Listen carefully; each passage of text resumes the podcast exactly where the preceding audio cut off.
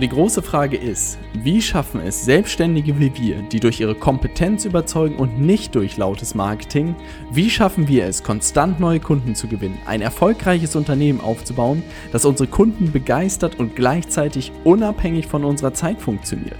Das ist die große Frage und dieser Podcast wird dir die Antworten liefern. Mein Name ist Robert Heinecke und du hörst den Stay Hungry, Stay Foolish Podcast. Ich freue mich ja so ein bisschen über äh, das Thema dieser Folge und zwar die Einleitungsfrage, die ich mir aufgeschrieben habe, ist, muss man ernst sein, um erfolgreich zu sein oder darf man auch Humor und Spaß bei der Arbeit haben?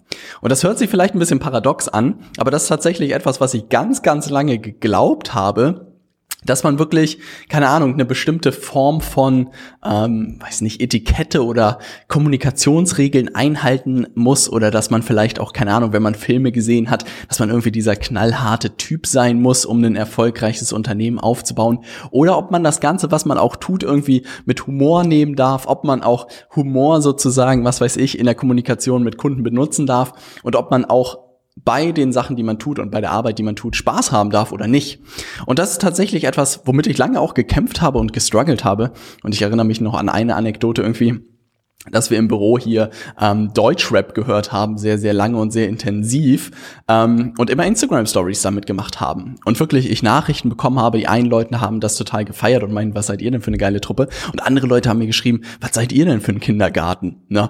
Und ich war irgendwie so hin und her gerissen, aber ich merke, dass mich irgendwie beeinflusst hat und dass ich irgendwann aufgehört habe, das zu teilen. Und ich dachte mir so, was mache ich da eigentlich? Also muss ich dieses ernste Erscheinungsbild nach außen kommunizieren, damit das Ganze funktioniert? Oder darf ich solche Sachen wie Deutschrap und äh, Nintendo 64 nach außen kommunizieren oder nicht? Und wenn ich eine Sache beobachtet habe, gerade bei allen Leuten irgendwie, die, was weiß ich, die selbstständig sind und die auch ein Unternehmen aufbauen, ist vielleicht die eine Sache, dass man immer irgendwie, glaube ich, eine Maske irgendwie aufsetzt, dass man eine bestimmte Rolle spielen will und jeder eigentlich damit struggelt und ich auch heute noch damit struggle, irgendwie man selbst zu sein. Und deshalb dachte ich mir, ähm, mache ich eine Folge darüber, über eigentlich die Geheimwaffen als Unternehmerin und als Unternehmer. Und meiner Meinung nach sind es so solch, solche Sachen wie Humor und Spaß. Und damit leite ich auch eigentlich perfekt diese Podcast-Folge ein. Und ich weiß nicht, ob du diese Leute auch im Studium oder als Kollegen oder in deiner Ausbildung hattest, diese komplett ernsten Menschen ja, also mit denen du dich unterhältst, du machst einen Witz und sie gucken dich irgendwie nur komisch an, ne? Also einfach mal straight ausgesprochen, diese Leute gehen mir mein gesamtes Leben nur auf den Sack. Ja, also ich weiß nicht, ob man das so laut und deutlich sagen darf, aber ich glaube, in meinem Podcast darf ich das sagen. Aber diese Menschen sind wir einfach immer auf den Sack gegangen. Ja, egal ob in meinem Job oder im Studium, es gab immer diese Typen und diese Mädels, die irgendwie alles so ernst genommen haben. Und Robert, hast du schon die Bachelorarbeit vorbereitet? Wie weit bist du denn dann? Ist das nicht unglaublich wichtig für deinen Lebenslauf? Und ich dachte mir jedes Mal, Alter, hau ab. Ja, und da ist mir das erste Mal aufgefallen, dass ich dachte, hey, vielleicht haben die etwas, was ich nicht habe und das hält mich langfristig davon ab, irgendwie erfolgreich zu sein. Also ich hatte wirklich Angst, dass ich auch so werden muss und manchmal dachte ich auch, hm, ist es irgendwie, keine Ahnung, bin ich mit 17 Jahren stehen geblieben und habe mich nicht mehr weiterentwickelt oder darf ich wirklich Humor im Job haben oder darf ich kein äh, Humor irgendwie haben und darf ich auch Spaß bei der Arbeit haben oder nicht? Man muss dazu sagen, dass ich ja äh, zweieinhalb zweieinhalb Jahre, nee, sogar drei Jahre in Süddeutschland gearbeitet habe und doch da die schwäbische Mentalität der Arbeit sehr gut kennengelernt habe. Und da war es doch sehr nicht schwätzen, sondern schaffen. Ne? Also da war wirklich auch ein sehr ernster Umgangston häufig. Und das war irgendwie so ein bisschen verrückt zu erleben. Und ich habe mich immer gefragt, hm, vielleicht ist die Unternehmenswelt so, vielleicht muss man so ernst sein, damit das Ganze funktioniert. Und das hat irgendwie keine Ahnung, das hat mich lange beschäftigt und hat mich auch, glaube ich, lange zurückgehalten, äh, dass ich dachte, ich muss so sein. Und das bedeutet, mir sind diese Leute aber irgendwie auf den Sack gegangen. Und ich dachte mir, das kann ich nur so festhalten. Und bei mir hat eigentlich alles damit angefangen. Ich glaube, ich bin von Natur aus irgendwie recht positiv. Ich erinnere mich nicht in der Kindheit, dass ich irgendwie schlecht drauf war. Ich weiß es nicht so genau, aber das Buch, das wirklich alles verändert hat, war Wie man Freunde gewinnt von Dale Carnegie. Mhm. Denn ich glaube, eins seiner ersten Grundregeln ist irgendwie zu lächeln. Ja, und das hörte sich so banal irgendwie an. Aber seitdem ich das Buch gelesen hatte, habe ich einfach angefangen, noch mehr zu lächeln. Und ich werde mich nicht, äh, oder ich werde mich noch zurückerinnern, und das bedeutet, da habe ich eigentlich das, das Buch überhaupt nicht gelesen. Das war nämlich, glaube ich, in der zehnten Klasse im Englischunterricht. Also ich war wirklich grottenschlecht in der Schule, muss man sagen. Und gerade Englisch war, boah, das war ganz, ganz weit von gut. Ähm, und wirklich, ich habe, glaube ich, im Mündlichen nie was gesagt. Und ich erinnere mich noch dann, dann ging man immer raus und die Lehrerin hat einen immer so gefragt, ja, Robert, und was glaubst du für eine Note hast du? Und ich immer so auf gut dünken sozusagen habe gesagt, ja, vielleicht eine 4 minus. Ne? Und ich weiß noch, ich glaube, sie hieß Frau Holst, hat gesagt, ja, Robert, aber du, du lächelst immer so nett, ne? Du sagst zwar nichts viel, aber du sitzt da in der letzten Reihe und lächelst immer so nett. Ich glaube, das ist eine, ist eine 3 plus im Mündlichen. Und ich werde diese Situation nie vergessen, weil ich irgendwie zurückgekommen bin, alle meine Kumpels mich angeguckt haben und meinen, hey Robert, was hast du? Und ich meinte, ich habe eine 3 plus, weil ich lächel, ja. Und das ist irgendwie so verrückt gewesen, dieser Moment. Und da habe ich das erste Mal die Magie des Lächelns irgendwie äh, kennengelernt. Und auch später haben mir das mehrere ähm, Chefs irgendwie gespiegelt, dass die Zusammenarbeit mit mir irgendwie Spaß macht, weil ich irgendwie ein sehr positiver Mensch bin. Und das bedeutet, das war das erste Mal irgendwie was äh, für mich, dass ich gemerkt habe, dass sowas wie wie äh, Lächeln und wie was weiß ich, wie Humor und Freude und sowas auch wirklich ein Alleinstellungsmerkmal sein kann, beziehungsweise eine Geheimwaffe von einem sein kann, weil es einfach nicht so viele Menschen machen. Also es hört sich immer so ein bisschen verrückt an. Hier in unser Büro sind gefühlt alle gut drauf und alle lächeln und alle haben Spaß an der Arbeit. Aber ich glaube, wenn man mal in so ein Durchschnittsunternehmen reingeht, da glaube ich, ist nicht so viel Spaß an der Tagesordnung, beziehungsweise so viel ähm, Humor. Und das bedeutet auch, dass eigentlich der dritte Punkt für mich auch sowas wie Humor einfach zu leben und auch zu kommunizieren und auch zu sein, ist, glaube ich, wichtiger denn je. Weil alle Leute und auch gerade meine Kunden und alle Leute, mit denen ich spreche, jeder will irgendwie eine einzigartige Positionierung. Jeder möchte irgendwie rausstechen aus der heutigen Masse, ja.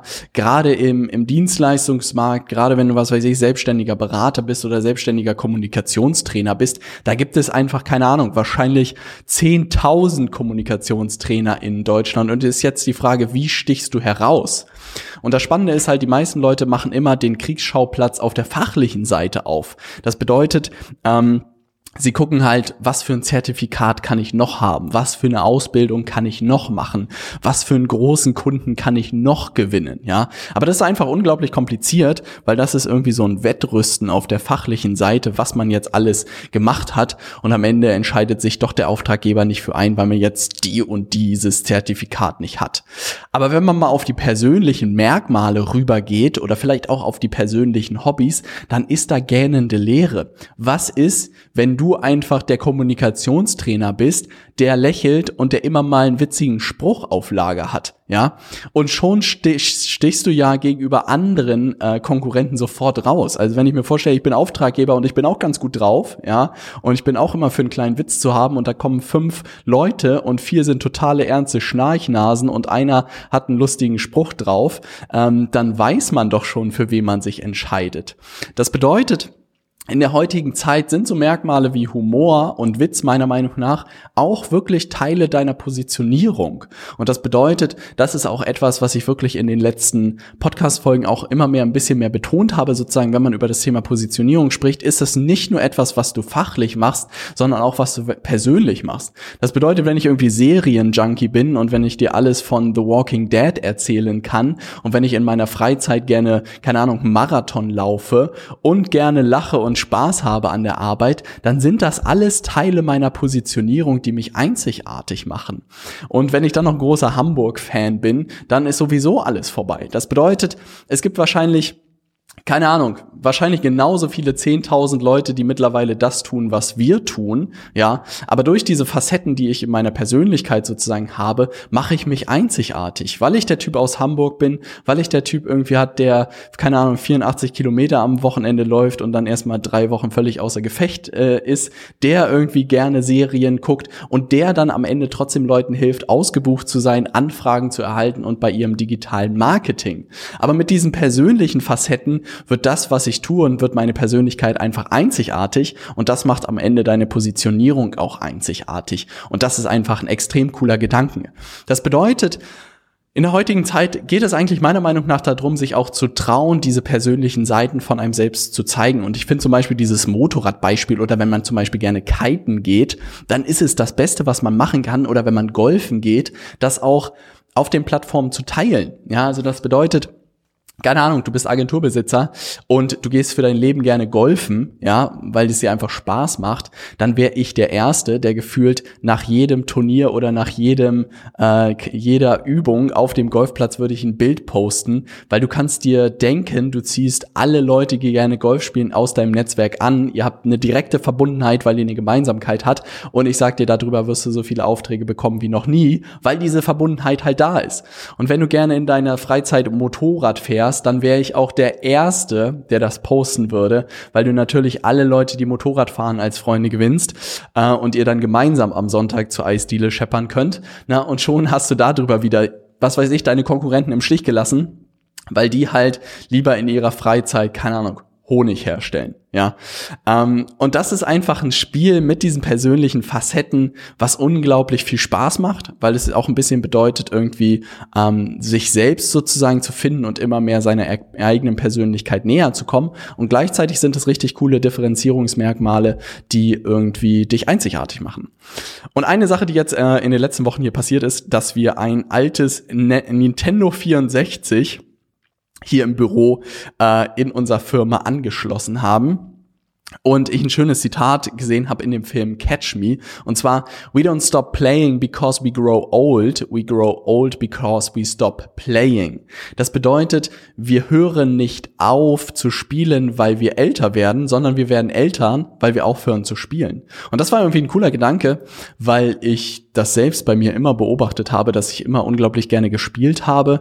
Ähm, so habe ich auch mein zehnte, zehnte Klasse irgendwie verloren, weil ich zu viel Battlefield gespielt habe. Und auch heute macht es uns witzigerweise allen hier Spaß, was weiß ich, nach dem Mittagessen noch eine kleine Runde Mario Kart zu spielen. Und auch diese Sachen, früher hätte ich wahrscheinlich irgendwie wirklich mich zurückgehalten, solche Sachen zu teilen. Heute freue ich mich umso mehr, solche Sachen in meiner Instagram Story zu teilen oder keine Ahnung, in meinem Podcast zu teilen, weil es einfach sind, ähm, die mir Spaß machen und die Teil meiner Persönlichkeit sind. Und ich glaube halt wirklich daran, dass dieses spielerisch uns wirklich jung bleiben lässt. Und wenn es eine Sache gibt, die glaube ich langfristig auch als Unternehmer irgendwie erfol äh, wichtig ist, ist einfach jung zu bleiben und wirklich immer an den Trend zu bleiben.